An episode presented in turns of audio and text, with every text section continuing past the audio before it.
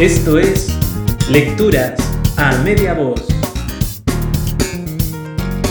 Hoy presentamos No pasó nada, de Antonio Escármeta. El 11 de septiembre hubo un golpe militar en Chile y asesinaron al presidente Allende y murió mucha gente y los aviones le tiraron bombas al palacio presidencial y en la casa tenemos una foto grande en colores donde está el palacio lleno de llamas. El 13 de septiembre era mi cumpleaños y mi papi me regaló una guitarra. Yo entonces quería ser cantante. Me gustaban los programas musicales de la televisión y me había dejado el pelo largo y con los amigos del barrio cantábamos en la esquina y queríamos formar un conjunto para tocar en las fiestas de los liceos. Pero nunca pude tocar la guitarra, porque el día de mi cumpleaños nos cambiamos a la casa de mi tía que estaba enferma, y a mi papá supimos que lo andaban buscando para llevárselo preso. Mi papá le escribió después a mi tía y le dijo que vendiera nomás la guitarra, porque a mi tía le echaron de su trabajo en el hospital.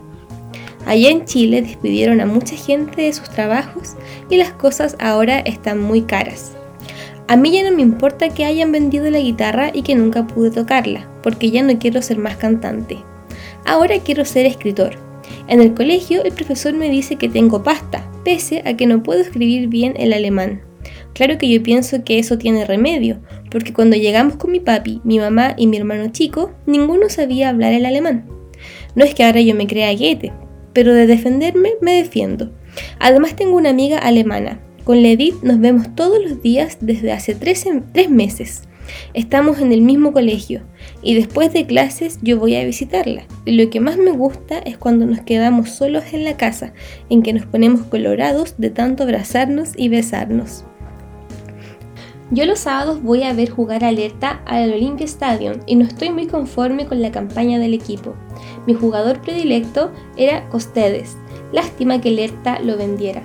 Yo encuentro que juega con mucha picardía y me acuerdo mucho viéndolo en acción de un chileno que se llama Caselli y que jugaba ya por el Colo Colo, que era de la Unidad Popular y que ahora triunfa en España.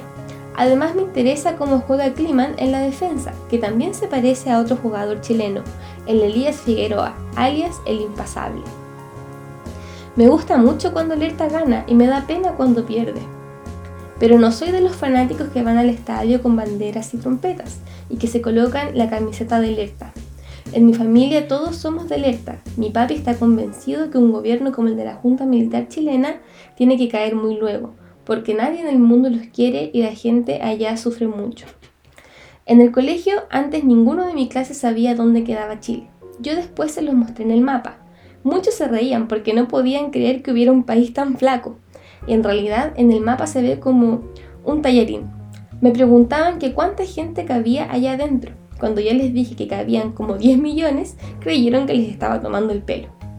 Yo les dije que el Estadio Nacional de Chile era más grande que el Olympia Stadium de aquí y que allá se había jugado el Mundial del 62, cuando ganó Brasil, segundo Checoslovaquia y tercero Chile.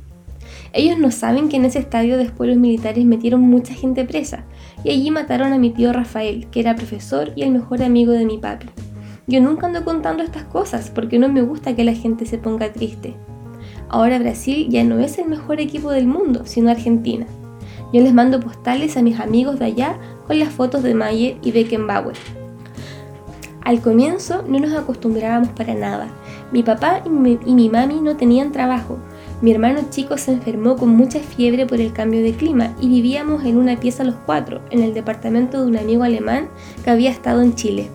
Mi mami era la que más sufría porque allá teníamos una casita con patio y ñoñoa con altas piezas y cada uno tenía lugar para hacer lo que quería. A mí el que más me molesta es mi hermano chico que entiende poco alemán y cada vez que vemos la televisión me pregunta cada rato qué está pasando y yo me pongo a traducirle. Y entonces no oigo yo a los actores y mi hermano me sigue jodiendo con que le explique hasta que tengo que pegarle un coscorrón y se pone a llorar. Y mi mamá me pega un coscorrón a mí y se pone de mal humor y reta a mi papá. Y el viejo estaba cansado porque venía de buscar trabajo. Y mi mamá salía con, que no podía seguir así, que ella se iba a Chile, que no tenía nada que hacer aquí y mi papá se iba a acostar sin comer. Aquí en invierno oscurece muy temprano. Cuando salimos de la escuela con Edith en diciembre ya casi no hay luz. A nosotros nos conviene bastante eso. Siempre sabemos dónde hay algunos lugares más o menos oscuros para meternos un ratito.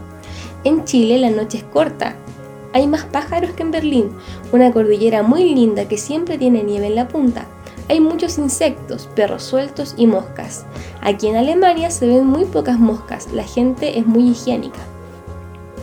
Yo fui el primero en aprender alemán de mi familia y cada vez que sonaba el teléfono, mi papá me iba a buscar para que yo atendiera. A veces cuando yo no estaba en la casa, el papi y la mami dejaban que el teléfono sonara nomás porque les daba vergüenza levantarlo. Y cuando yo llegaba a la casa me retaban porque no había estado cuando sonó el teléfono. Ahora dejamos que suene todo el tiempo que quiera, pero los primeros meses dependía del teléfono que comiéramos. Resulta que el papi y la mami se habían conseguido un trabajo enseñando español, clases particulares. Como los dos son profesores, no les cuesta nada enseñar. Yo les anotaba en la libreta la dirección de los alumnos y escribía el día en que querían clases. En el colegio al comienzo no tuve amigos. En los recreos me juntaba con mi hermano chico y nos dedicábamos a comer el sándwich y a tomar el sol contra la pared. Eso es otra cosa que soy, el mejor tomador de sol del mundo, tal vez porque paso resfriado y muerto de frío. En Chile me decían el lagarto. Yo y el sol, íntimos. Aquí en la escuela no dan nada de leche en el recreo, porque los niños se alimentan bien en la casa. Allá en Chile había muchos niños que se morían de hambre y cuando vino Allende ordenó que a todos los niños de Chile se les diera medio litro de leche por día y eso fue muy bueno porque dejaron de morirse. Aquí los niños no saben lo que es un país pobre pobre, no han visto nunca una casa hecha con cartón y latas. A mí no me creen que se venían abajo cuando había viento fuerte o lluvia. Además, allá en Chile hay muchos terremotos. Aquí no se conocen los terremotos. Un día fuimos con el Enning, el Carl y el Peter a la Kudam a ver la película Terremoto, y cuando el teatro comenzó a moverse, los tres se largaron a reír, pero a mí me dio mucha pena porque me acordé de Chile. Cuando le conté a mi papá que me había dado pena, me pegó un coscacho. Me dijo que si estaba tonto de andar echando de menos los terremotos, que lo único bueno que tenía estar lejos de Chile era no sufrir los terremotos y que ahora yo venía y le salía con esa estupidez.